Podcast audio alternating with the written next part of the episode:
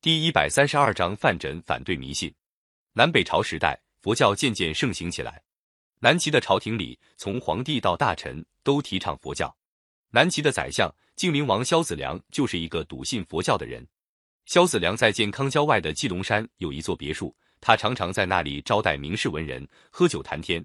有时候也请来一些和尚到他那里讲解佛教的道理。萧子良还亲自给和尚备饭倒茶水。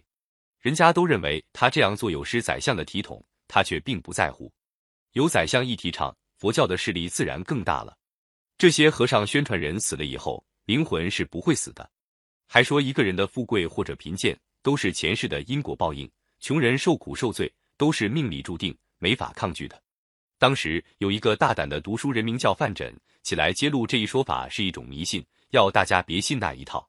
范缜的堂哥范云就是经常在萧子良家里走动的。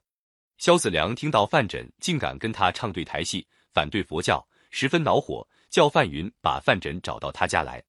萧子良问范缜说：“你不相信因果报应，那么你倒说说，为什么有的人生下来富贵，有的人生下来就贫贱呢？”范缜不慌不忙地说：“这没有什么奇怪。打个比方，人生好比树上的花瓣，花经风一吹，花瓣随风飘落。”有的掠过窗帘，落在坐席上面；有的吹到篱笆外，落在茅坑里。萧子良瞪着眼睛，一下子还听不懂范缜说的是什么意思。范缜接着说：“落在坐席上就像您，落在茅坑里的就像我。富贵贫贱就是这么一回事，哪里有什么因果报应呢？”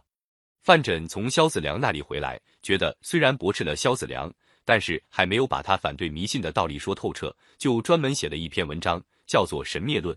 文章里面说。形体是精神的本质，精神只是形体的作用。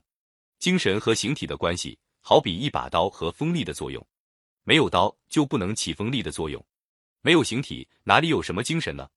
范缜在那篇文章里还断定人死以后灵魂是不存在的，什么因果报应都是骗人的话。这篇文章一出来，朝廷上上下下都闹翻了天。一些萧子良的亲信朋友。都认为非把范缜狠狠的整一下不可。萧子良又找了一批高僧来跟范缜辩论，但是范缜讲的是真理，那些高僧到底还是辩不过范缜。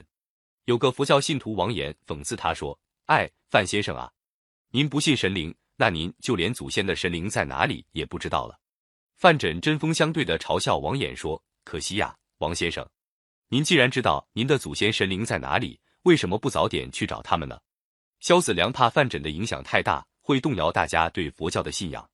隔了几天，他派了一个亲信王荣去劝说范缜，说：“宰相是十分赏识有才能的人的，像您这样有才干的人，要做个中书郎还不容易，何苦一定要去发这样违背潮流的议论呢？我真替您可惜。我看您还是把那篇背试文章收回了吧。”范缜听了，仰起头，哈哈大笑，说：“我范缜如果放弃自己的观点去求官。”那么要做更大的官也不难，何在乎您说的中书郎呢？萧子良拿范缜没有办法，也只好由他去了。南齐王朝只经历了齐高帝、齐武帝两代，就发生内乱。雍州刺史萧衍起兵攻进建康。公元五百零二年，萧衍灭了南齐，建立梁朝，这就是梁武帝。